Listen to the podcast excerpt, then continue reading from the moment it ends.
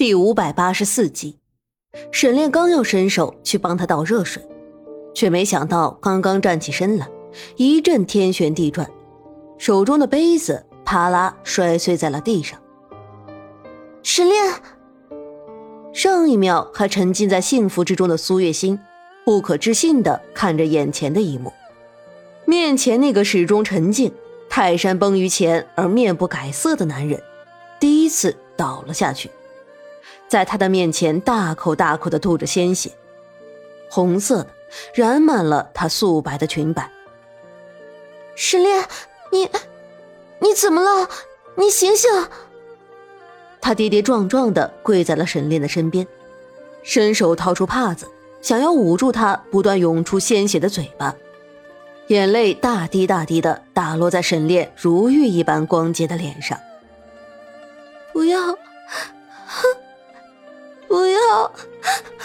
你别吓我，沈炼，我我错了，我错了。苏月心不知道自己在说什么，无措的哭泣着，将沈炼的头枕着自己的腿上，好让他舒服一些。没想到这一切竟然会来的这么快。口中不断涌出血沫子的沈炼，伸手抚上苏月心的脸。想要擦掉他宛若珍珠一样的眼泪。别哭啊！我说过，不会让你哭的。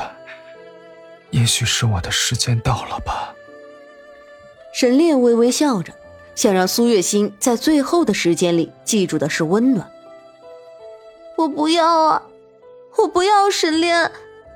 你说过，你说过你自己不是凡人的，你快想想办法！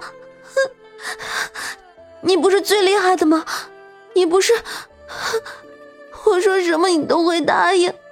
我要你，我要你永远的留在我身边啊！苏月心哭得上气不接下气，几乎窒息过去。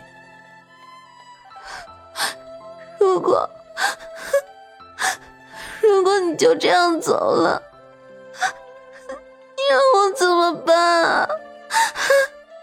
沈炼，求求你！他自以为聪明，总觉得两个人在一起，沈炼便该更宠着自己，更爱自己。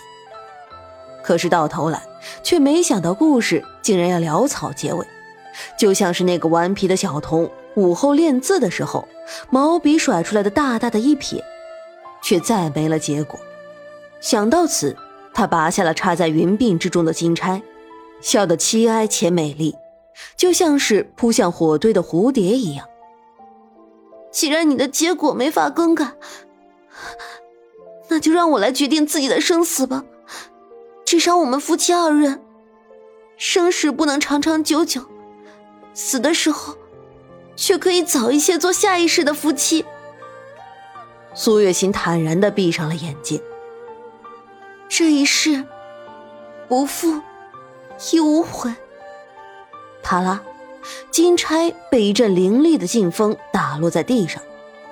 沈炼定定的看着苏月心许久许久，伸手抚上了她紧蹙着的眉头，轻声说道：“这样好看的眉目，我怎么忍心让你皱眉？”他从怀中掏出一个乌木做的盒子，朴实无华的盒子上面并没有任何雕饰，只有岁月的痕迹。还带着一股淡淡的、细微的药香气。你知道上古时代，嫦娥和后羿为求长生不老而向西王母求得灵药的故事吗？苏月心看着沈炼：“你是说，这盒子里便是那传说中的灵药？”他没有回答，只是叹了口气，默默的说了一句：“也许，这是命中注定的事情。”盒子被打开，一股奇异的药香扑鼻而来。沈炼拾起那枚静静落在盒中的丹药，吃了进去。不多时，一阵调息之后，原本脸上已经呈现出强弩之末的沈炼，气息再度变得缓和起来，苍白无色的脸上也渐渐有了往日的光华。苏月心紧紧地抱住了沈炼，喜极而泣。君生与归隐，君死与归隐。你若是生，我便常伴你身边；你若是死，我便与你一同归于虚无。我活在这世上的时间已经够久了，生与死对于我来说不过是轮回交替。可是我第一次因为一个人，忽然对这个凡尘俗世有了无穷无尽的眷恋。他揽住苏月心，看着窗外大雪纷纷扬扬落在街道上，落在竹叶上，白的雪翠的叶子清雅脱俗。我闭眼前曾想过，我舍了你，舍了长安长乐，即便是能够转世，能够获得长生，那又有什么意思？苏月心静静的靠在他的肩头，露出纤细的手腕。你看，你送我的白玉镯子，我从未忍心摔碎过。最开始听到你跟郑秀的事情，我头脑发昏，我气急恨极，可是我却又极不舍。那人闻言，轻轻的捏了捏她宛若凝脂的肌肤。你这小女子。果真狠心极了，在宫里的那些嬷嬷面前那样乖顺，偏偏将我耍得团团转。苏月心依偎着他。苏月心是沈炼的苏月心，所以无论是怎样的我，聪明的我，亦或是狡猾的我，狠心的我，你都会爱我，是不是？